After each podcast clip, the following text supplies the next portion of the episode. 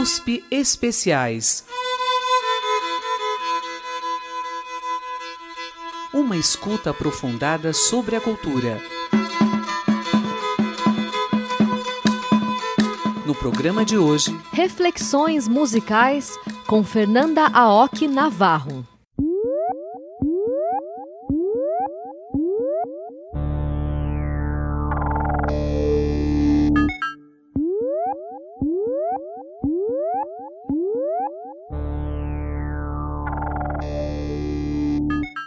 USP Especiais de hoje, apresentaremos a segunda parte da conversa com a educadora e compositora de música acústica e eletroacústica Fernanda Aoki Navarro. Atualmente, ela é professora assistente de composição musical na Arizona State University, onde leciona composição, cursos de arte sonora, instalações, música eletrônica e projetos colaborativos. Na primeira parte do programa, a compositora contou um pouco da sua trajetória na música, falou sobre arte, tolerância, rótulos na música e também acessibilidade tecnológica, música eletrônica, concreta e eletroacústica. No episódio de hoje, Fernanda Aoki Navarro vai trazer reflexões sobre o ensino de música, gosto musical, visão estereotipada de gênero na música, proposta de escuta musical e falar sobre o processo criativo de algumas de suas composições. Uma das coisas que eu sempre tenho que pensar, assim, quando eu tô ensinando e tal, é se eu não tô indo no piloto automático, né?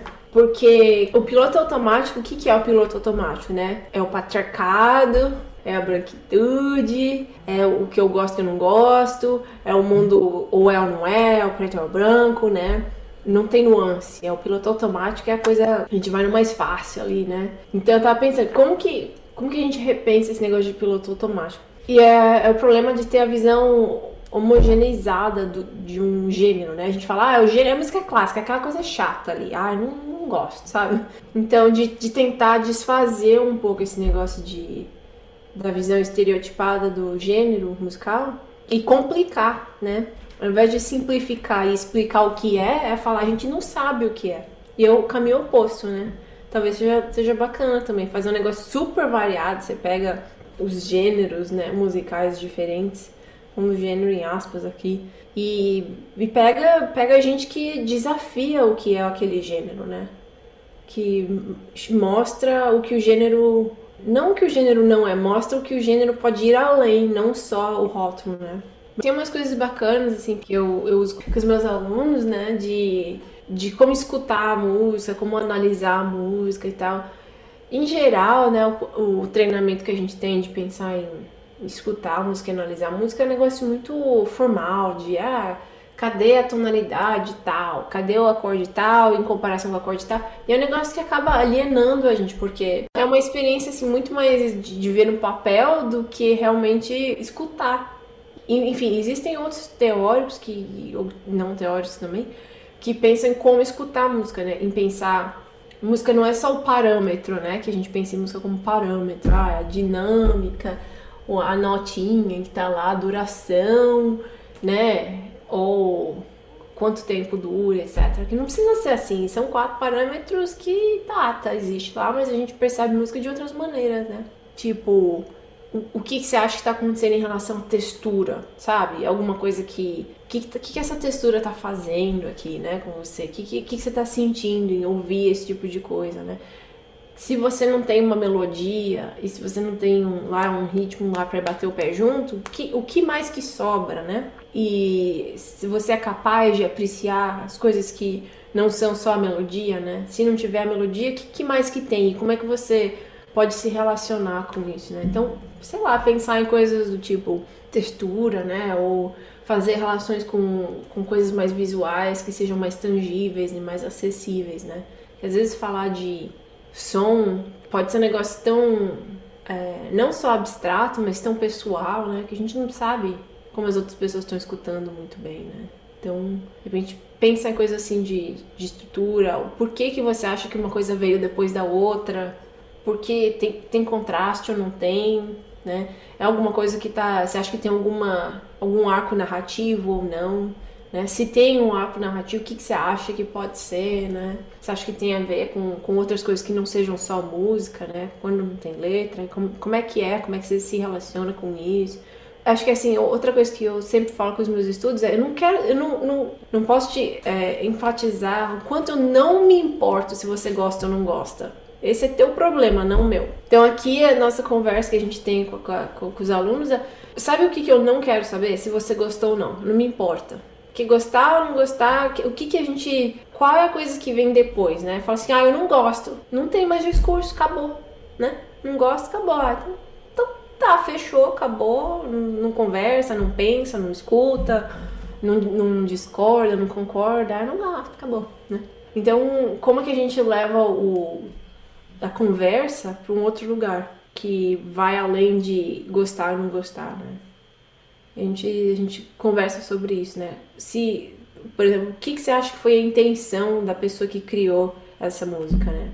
Qual a intenção da pessoa que cantou essa música, que tocou essa música? Né? Quem que essa pessoa que criou a música estava pensando, né? É, qual é o público? Você acha que essa pessoa pensou em algum público ou não pensou em algum público? Isso importa ou não importa, né? É, pensar em coisas do tipo, essa música está fazendo parte de algum tipo de pensamento dominante, né? Ou é algum tipo de mentalidade que está indo contra esse, essa o grão dominante, né? Enfim, tanta coisa para pensar. Você acha que essa música tem a ver com, com política ou não? E se não tem, por que não? Pensar em coisas de tipo neutralidade em música, que né? um monte de gente pensa em neutralidade e tal. Mas o que, que é a neutralidade em música, né? Ou o que, que é o gosto musical? Enfim, várias coisas como que a gente desenvolve preconceito, né? Uma coisa que me ajudou pessoalmente, né? Quando eu ouvi algum tipo de música que eu não gostava, claro que tem reação, né? Falar, eu não gostei. Mas eu, eu sempre tinha que fazer um esforço, que foi a, a lição de casa que eu dei para minha própria, meu próprio cérebro, é assim, tá bom, não gostou, isso é óbvio. Mas o que, que você gostou? Não é, como é que pode que o negócio é completamente uma merda, né? Tem alguma coisa ali que de repente sobra. O que que é? Ajudar a pensar um pouco além do gosto, não gosto. E outras coisas também de, tipo, pensar. Eu, eu sei que isso aqui é. Tô, tô falando de uma coisa que a maioria das pessoas que pensam em música e análise e tal. É, é, um, é, um, é um lugar difícil de começar a conversar, mas. E meio clichêzão, né? Mas é. O que que, o que, que você sentiu? E vamos, vamos pensar no sentiu que não seja assim.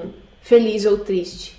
Tem, tem, o que mais que tem nesse espectro de sentir e de perceber, né? Que vai além ou que nem passa pelo alegre ou triste. E, e, também de pensar como música que às vezes a gente pensa música uma coisa meio subserviente, né? Música para filme, música para videogame, música para dançar. E, e se não for música para alguma coisa assim, subserviente, né? Se for música por música, será que a gente dá o direito à música de existir de uma maneira tão importante como a gente dá com outras coisas. Por exemplo, quando você está assistindo um filme, você está assistindo um filme, você não está assistindo o um filme lavando a louça e limpando a casa e gritando com o cachorro, a porra toda, né?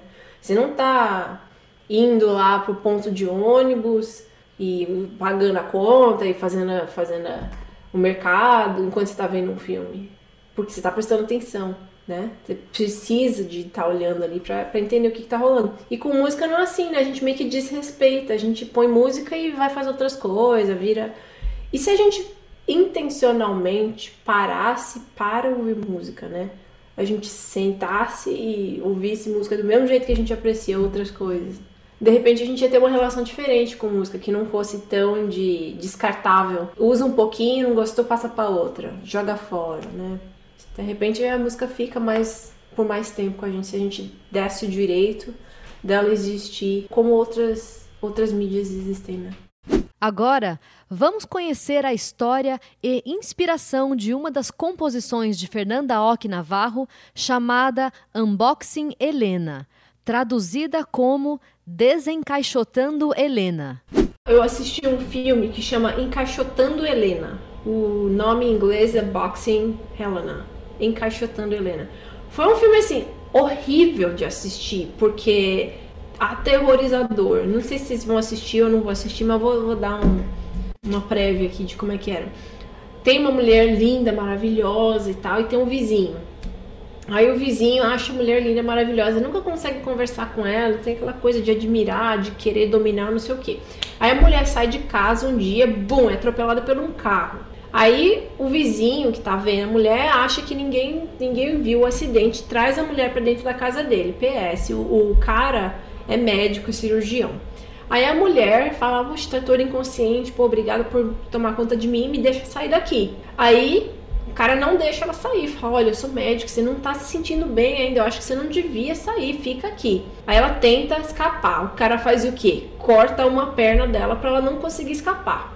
E enfim, a parte de encaixotar é porque ele, como cirurgião no filme, começa a cortar a parte da mulher para que ela não saia da casa para que ela fique com ele. E a mulher começa a fingir que ela gosta dele para ele deixar ela embora. Então tem essa coisa muito maluca. E por outro lado, aquela mulher está totalmente isolada na casa, ninguém está procurando por ela, sei lá, não tem família, não sei o que acontece. Ela não consegue sair, né? E o cara trata a mulher como se fosse uma princesa. Ela maltrata, ela grita, ela tá brava, claro, tá aprisionada. E o cara fala: ai, não, mas não faz isso. Então, Pra mim, esse filme foi uma coisa tão. Se você puder assistir, pô, muito esquisito, esse negócio super bizarro. Não vou te contar como que o filme termina, mas enfim. Teve essa questão de pegar uma coisa bonita, valiosa, que ele não conseguiria ter, não, não, não teve o tato de ir lá e conversar e de se relacionar e dominou, né? Foi lá, usou a técnica dele como médico, foi lá, dominou, cortou, aprisionou, encaixotou, né? E a mulher se chamava Helena no filme. E Helena é o nome da minha mãe. então, essa peça se chama Unboxing Desencaixotando a Helena. Então, para mim, a referência é que o piano tem essa coisa de ser a caixa, né? Para mim mesmo, como mulher, como, como, como pessoa, como pessoa que estudou piano, é a caixa, né? Vai, vai, entra aqui, cabe aqui, funciona dessa maneira, vira a pessoa elite, vira princesa, toca bonitinho, fica isso aqui, vira conservador e tal. Então isso que representa para mim. Então o piano de certa maneira significa essa caixa, essa coisa repressora, né? E também tem a Helena, que é a pessoa que está sendo cortada, né, para que é, aprisionada, etc. Então eu pensei no piano como uma mistura entre o que essa caixa representa para mim, toda a questão de oprimir, de esmagar, né? E, mas também é a minha voz, né? Por onde eu consigo me exprimir. E por outro lado, eu pensei num piano que fosse completamente preparado. Eu coloquei um monte de parafuso, prego, borracha, um monte de material é, para alterar o som do piano.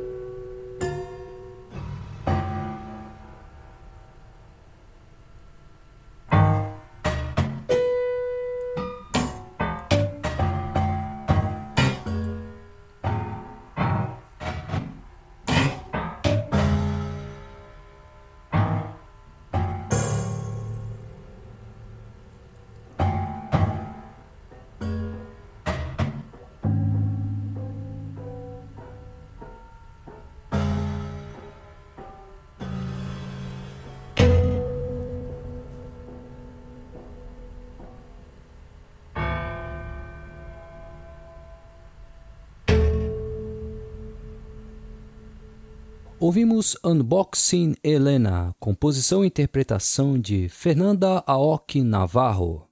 O jeito que eu terminei a peça, eu terminei com tam, pam, pam, que tem a ver com, com o nome da minha mãe, né? Com, com o nome Helena. Então, porque esse tam, tam, tam. So, a última, a primeira nota do tam é o H, que em, em alemão, né?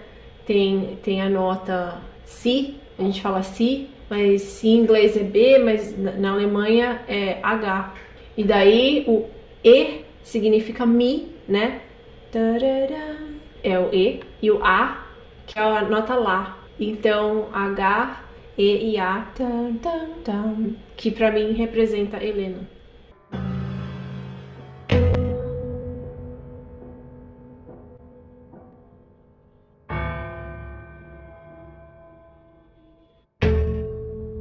É assim que eu termino a peça. É, é, um, é um, meio que um, um símbolo. Então, essa ideia de colocar uma pessoa dentro de uma caixa, de não deixar a pessoa se mexer, não deixar a pessoa andar, né? E de querer aprisionar a beleza, né?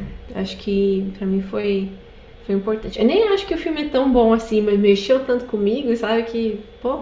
E acho que é uma coisa que acontece com muitas mulheres, né, que às vezes se veem presas em, em situações, encaixotadas em situações que são situações históricas, né? Que vai a mulher, a expectativa vai lá, tem filho, fica em casa, cuida da casa, cuida do marido, cuida do filho, é, fica bonitona, fica inteirona, né? E é uma coisa muito brutal, né? Então, sei lá, acho que o, o filme foi interessante por isso. É, então, a ideia da caixa também, né? E o piano sendo uma, de certa maneira, uma caixa, né?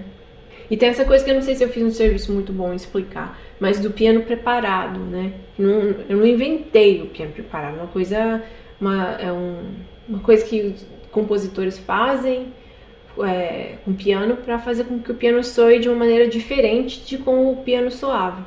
Então, esse negócio de preparar um instrumento, né? É você colocar outros materiais, outros objetos, né? Para que o instrumento soe de uma maneira que não seja a maneira como sempre soou. Então, um dos compositores que era um dos mais conhecidos que fez isso, né, é o John Cage, que fez um, umas peças, inclusive uma que chama Sonata Interlúdios, né? E colocou parafuso, coisas de metal e coisas de borracha entre as cordas do piano para que quando você tocasse as teclas, né, a corda que está reverberando soa de uma maneira diferente. Então, para ele, é, tem, uma, tem um elemento mais percussivo, né? Que ele tinha feito uh, algumas dessas peças com o piano preparado para o pessoal da dança dançar aquela música. Então, ele fez essa coisa para ter um, um lance mais percussivo e tal. Então, assim, não tô inventando a roda aqui, né? E também não tô referenciando o Cage pra peça que eu fiz. Eu fiz porque eu quis fazer, nem gosto tanto do John Cage, mas, enfim, é, contextualização histórica é importante, né?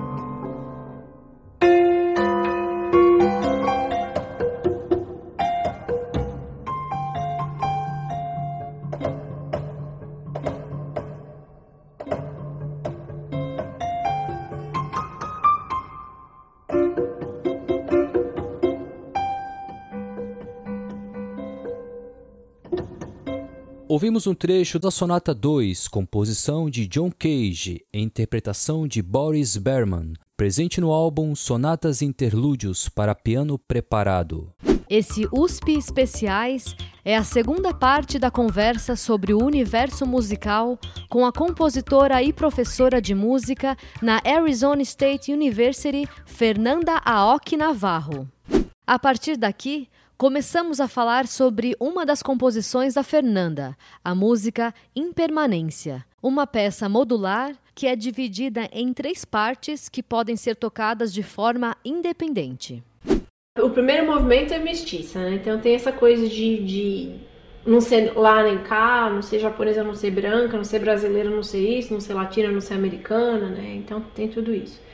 O outro movimento que chama uprooted, sei lá, como é que a gente vai traduzir isso para o português? É tipo assim, quando você desenraiza, né? Você tira a raiz de alguma coisa, você imagina que você pega uma árvore e arranca a árvore do, do solo, aí você vê que a raiz não, não tá lá, né? É uma coisa que está meio que forçada a não ter raiz, forçada a ser desenraizada ou que, que, tá, que tá meio que à deriva, porque não, não, não tem um lugar fixo para estar, né? Então é, foi essa um pouco a ideia, né? De estar desenraizadas, né? O pessoal assim, ah, não, isso aqui são as minhas raízes brasileiras, né? Tem muito, tem muito brasileiro nos Estados Unidos que, poxa, jura por a raiz brasileira, né? E sei lá, eu acho complicado esse negócio de raiz brasileira, porque que, que é a raiz brasileira com um monte de ditador que a gente teve? Ainda tá. E, e, o machismo da raiz brasileira, você ainda tá com. O que, que é essa coisa de identidade nacional, a raiz do país, essas mer... Essas coisas pra mim são muito complicadas, eu não, não, não subscrevo, então é complicado, né? E estando num país estrangeiro, vindo da, da América Latina, estando nos Estados Unidos, existe um, uma coisa meio velada, né? De que as pessoas quererem que você tenha essa performatividade da sua latinidade, né? Você tem que representar os latinos, ou tem que representar as mulheres latinas americanas, né? E assim, é complicado para mim, porque eu, não, eu não, não, posso falar por todo mundo, eu não posso falar por todo o Brasil, né?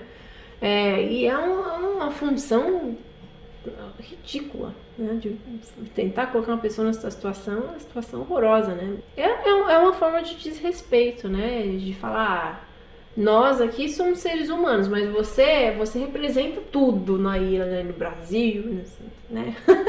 então, esse sentir de que não, não, não tenho raiz em lugar nenhum, né? Acho que tem, tem a ver com, com, com o título dessa peça. E nessa peça, os, os músicos, eles andam ao redor do público, né? Eu não quero que as pessoas só toquem no palco. Então a ideia por trás disso era de que a gente tem que mudar a perspectiva para perceber as coisas.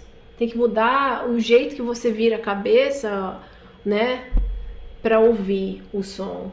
Você tem que de repente não olhar para o que é o padrão, né, o que é o dominante, ou seja, o palco, para perceber as coisas. Então eu quis que os músicos andassem ao redor da plateia, né?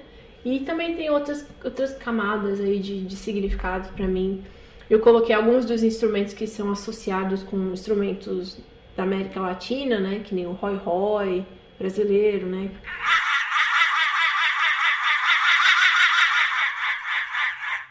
É, ou aquele pau de chuva que também tem, tem no Chile, no Peru.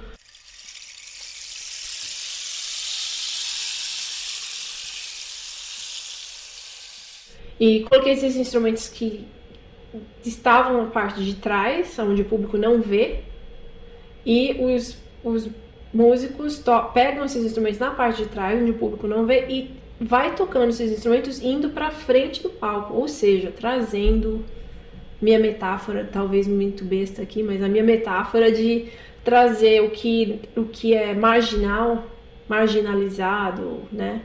O que é do terceiro mundo, como é um termo horrível, mas que, né, é usado para os países da América Latina, trazer isso para frente do palco, né?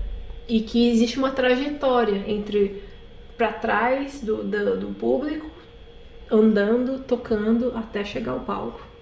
Então, para mim, tem, essa, tem esse elemento de, de metáfora aí, de trazer as vozes que são no pano de fundo, né? Trazer essas vozes para frente.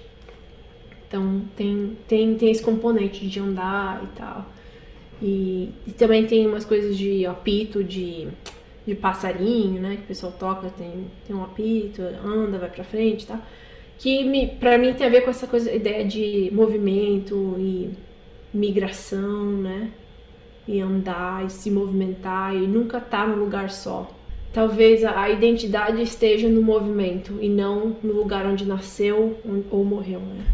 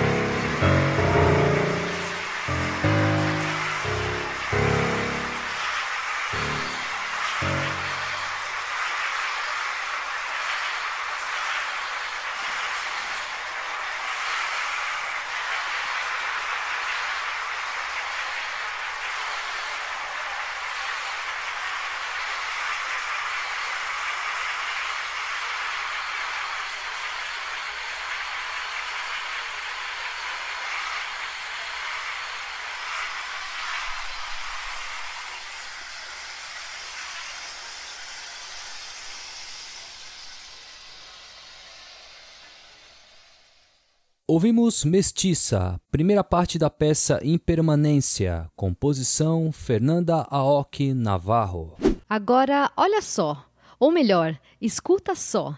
Que surpreendente o que a compositora falou sobre o que está por trás da terceira parte da peça Impermanência, traduzida como Alien Permanente. O terceiro movimento dessa peça talvez tenha uma coisa que seja mais fácil de conectar então, que nesse movimento é completamente baseado nessa canção do ABBA, chamada Fernanda. E tem, o, essa canção Fernanda tem um, uma história super engraçada, né? Super, não sei se engraçada, mas muito interessante. Porque no começo a, a, o ABBA cantava isso e a, e a música não chamava Fernando. Era uma canção de amor de. Como é que fala?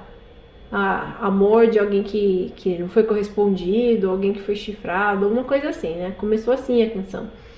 E daí a canção começou a, a viajar pelos Estados Unidos, né? E, e, daí deu outro significado, começaram a chamar a canção de Fernando. E eles falam sobre, na, na, na, na letra mais recente, né? Que foi modificada, eles falam sobre a guerra que teve é, no México e Estados Unidos.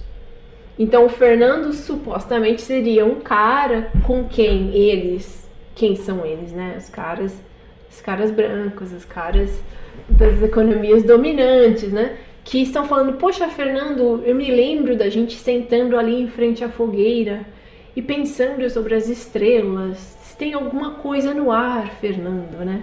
Então, pra mim, é uma coisa assim tão colonial. Mas a gente ouvia essa música, eu ouvia essa música, na verdade, né? Quando foi 90, sei lá, 80, quando eu, quando eu ouvia isso através dos meus pais, fazia a menor ideia do que estava rolando. Não fazia a menor ideia. Can you hear the drums, Fernando? I remember long ago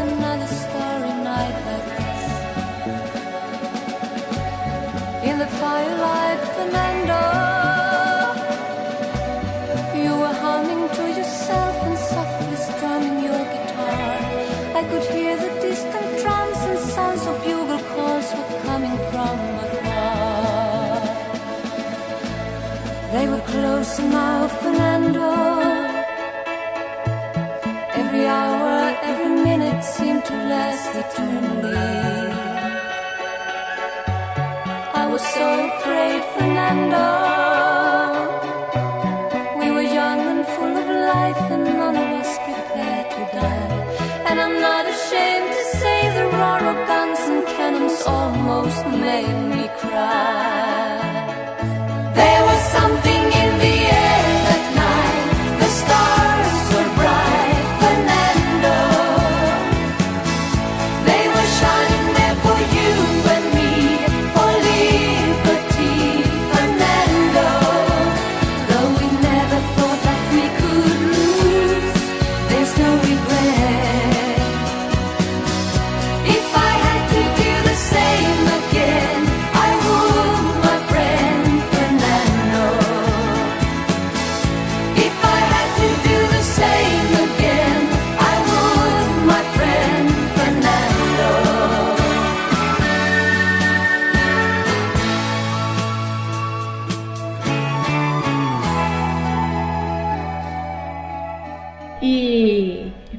Sobre isso agora, sabe? Você fala assim, nossa, rapaz, que doideira. Olha, eu nem sabia que era isso que eu tava consumindo, né? Aí comecei a fazer umas, umas pesquisas, assim, e vi que, que tem... Lembra a cantora Perla? Acho que ela era paraguaia, que veio no Brasil. Ela também cantou a canção Fernando, modificou a letra pra virar de novo uma canção de amor, né? Não é mais a canção de, de guerra, México e Estados Unidos. Vem aqui pra América Latina e vira uma canção de amor, né?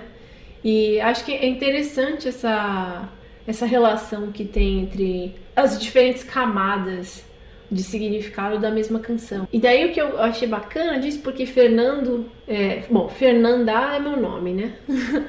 Fernando é o nome do meu pai, que já é um Fernando Júnior. O meu avô era Fernando. Então, assim, a expectativa era que eu ia ser uma Fernando, um Fernando, né? Mas surpresa, Fernanda. Que é o machismo nosso de cada dia, né? De achar que o primeiro filho da família tem que ser homem. Tem que ser homem. então, É, daí eu nasci menina e falou, opa, agora vai ter que ser Fernanda. Mas o plano era para que eu fosse um Fernando. Veja só. Eu ia ser o Fer... Qual é o Fernando depois do Júnior? Neto, né? Eu ia ser o Fernando Neto, mas estraguei o barato da galera aqui. Enfim. Aí eu, eu também achei que para mim essa canção fez sentido com a relação de alteridade, de impermanência, né? De, de também ter expectativa de que eu fosse ser alguém que eu não era, que eu fosse ser um, um, menino e não era, né? Enfim, daí usei essa canção também tem, tem essas outras camadas, né? De achar que de estar nos Estados Unidos entender como é essa coisa meio estereotipada, né, do que que é o, que que é o chicano no, nos Estados Unidos, o que que é o latino nos Estados Unidos, é, que o ABBA, que é uma banda, eu acho que é uma banda sueca. Aí veio para os Estados Unidos, né? E começou a falar sobre os mexicanos de uma maneira totalmente estereotipada. E para mim é, é um negócio muito, muito bizarro. Daí eu tinha que falar sobre isso. E tem essa relação do Fernando, meu avô, Fernando, meu pai. Eu devia ser um Fernando, virei uma Fernanda. Não virei nada, né? Já era. Enfim. E aí o que eu fiz? Eu usei essa canção do ABBA completamente como o, o como, como, um pilar para a peça. Então toda a peça é baseada no, no conteúdo harmônico e melódico e ritmo dessa canção do ABBA. Enfim, e aí os instrumentistas, que sei lá, normalmente tá com violino, um cello, um clarinete, eles têm uns instrumentos auxiliares, né? Então eles tocam violino, mas quando eles têm que falar, quando corresponde à palavra Fernando, so, quando eles têm que tocar eles têm que largar dos instrumentos que eles estão tocando, sei lá, um violino, e pegar um outro instrumento de percussão e pá, tocar e voltar a tocar o violino, que é um negócio não tão comum em música, né? E tem, tem a sirene também, que lá, acho que é clarinetista, não, flautista tem que tocar a sirene, tá tocando. Quando tem a parte que vai corresponder, o Fernando tem que parar de tocar a flauta, tocar a sirene e voltar a tocar a flauta. Coisas assim, que representam para mim, né, esse, esse gesto, que, que é um gesto musical de uma coisa que indica mais agressividade, violência e tal, que em si é a sua própria metáfora, né. Só outra coisa sobre o título, que é, talvez seja interessante falar, é que o título, né, Permanent Alien, tem a ver com, com como, os, como os estrangeiros são, são chamados nos Estados Unidos. Porque foi um, meio que um choque para mim. Quando você é estrangeiro, aqui eles te mandam um documento falando que você é permanent alien, é um alien permanente. ser chamado de alien, né? Já, já, não tava, já não tava me sentindo muito legal com a alteridade de não ser nem brasileira, nem japonesa, nem americana, nem latina, nem nada. Aí vem, cara, me chama de alien. Pô, me fudeu o rolê aqui. permanent alien. Aqui eles te chamam permanent alien for um, taxes purposes. Para pagar o imposto de renda, você é um alien permanente. Ou você pode ser um temporary alien, temporário, enfim. E daí esse negócio me mexeu tanto, cara, porque poxa, quando você quer pegar os meus impostos de renda, os impostos de tudo, você vem e pega. Mas você ainda me chama de alien. Pô, é negócio chato, né? E daí esse negócio do Native Friends, porque na canção Fernando do ABBA, né, eles estão pensando no Fernando, que é esse mexicano, né, como, como um amigo distante que não é nativo, né? E, e, isso também tem um pouco a ver com a minha, a minha experiência aqui nos Estados Unidos, que eles são os nativos daqui, mas eles são meus amigos. Eu não sou nativo, mas eu tenho amigos nativos.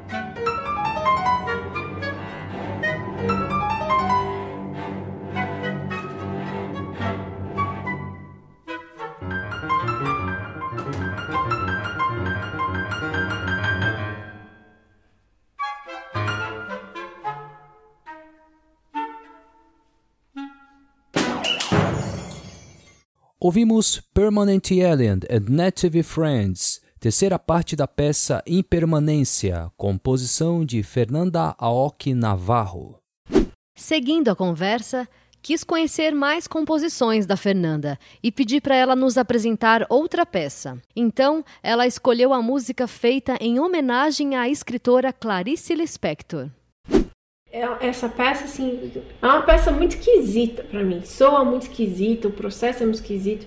Muito diferente das coisas que eu fiz. Então, talvez eu queira colocar meu, meu pescoço na guilhotina, não sei. Vamos ver se funciona. Porque chama. É assim, tem aquela, aquela frase do, da Clarice Lispector que fala que até cortar os próprios defeitos pode ser perigoso. Nunca se sabe qual é o defeito que sustenta nosso edifício inteiro. Então, né? E esse texto, para mim, sempre teve muito impacto, né? Então eu queria usar, é, que, queria usar um, um, pouco desse texto e, e, fazer uma brincadeira com, com a partitura, de, de pensar na, na ideia de, de defeito, né? De falhar e tal. Então, a tradução, muito capenga, que eu fiz para o inglês é The Flaw That Bears the Entire Building. Tem a parte eletrônica nessa peça, né? Que eu usei uh, uma entrevista que a, que a Clarice Lispector deu, uma das poucas e últimas e última entrevista que ela deu. E o que eu fiz foi ouvir aquela entrevista várias vezes e selecionei alguns momentos que que para mim são muito impactantes, né? Então, a parte eletrônica dessa peça que eu fiz é baseada nessa entrevista que a, que a Clarice Lispector deu. A ideia que eu tive era de que eu queria que a voz dela existisse ainda, né? Em que isso fosse a voz dela. E é uma coisa que eu sempre penso, assim, de, de dessa coisa de substituição que o, o novo vem e vai, destrói o velho. E é um, é um negócio assim, embora ainda esteja mais pro novo do que pro velho em termos de idade, eu não, eu não, eu não vejo o mundo desse jeito, com uma constante substituição e tal. Acho que todas as coisas coexistem. E como a Clarice é um, uma pessoa, artista, né, escritora que sempre, sempre que eu li, mexeu. Não tem nada que fica no lugar depois de ler a Clarice Lispector. Então, eu queria fazê-la presente especialmente para um público que muito provavelmente nunca vai é, acabar lendo, né, a Clarice. Então eu usei essa entrevista, os sons da entrevista, os sons da voz dela, transformei esse som em ah, MIDI e esse som MIDI foi lido pelo um, pelo instrumento chamado disclavier, que é assim parece como um piano, soa exatamente como um piano, mas pode tocar a partir dos dados que você alimenta. Então você não precisa de ter um ser humano tocando o piano. E por conta disso você também pode fazer com que esse piano toque coisas que nenhum ser humano poderia tocar. Então é muito bacana. Você tem um som de um instrumento que é tradicionalmente um instrumento, né, que tem essa sonoridade mais, mais conservadora, que reflete né, a música europeia. E para mim, trabalhar com disco clavier foi um jeito de subverter isso, né? E fazer a voz da Clarice soar no disco clavier para mim foi é um ato de é como uma homenagem e uma subversão, né?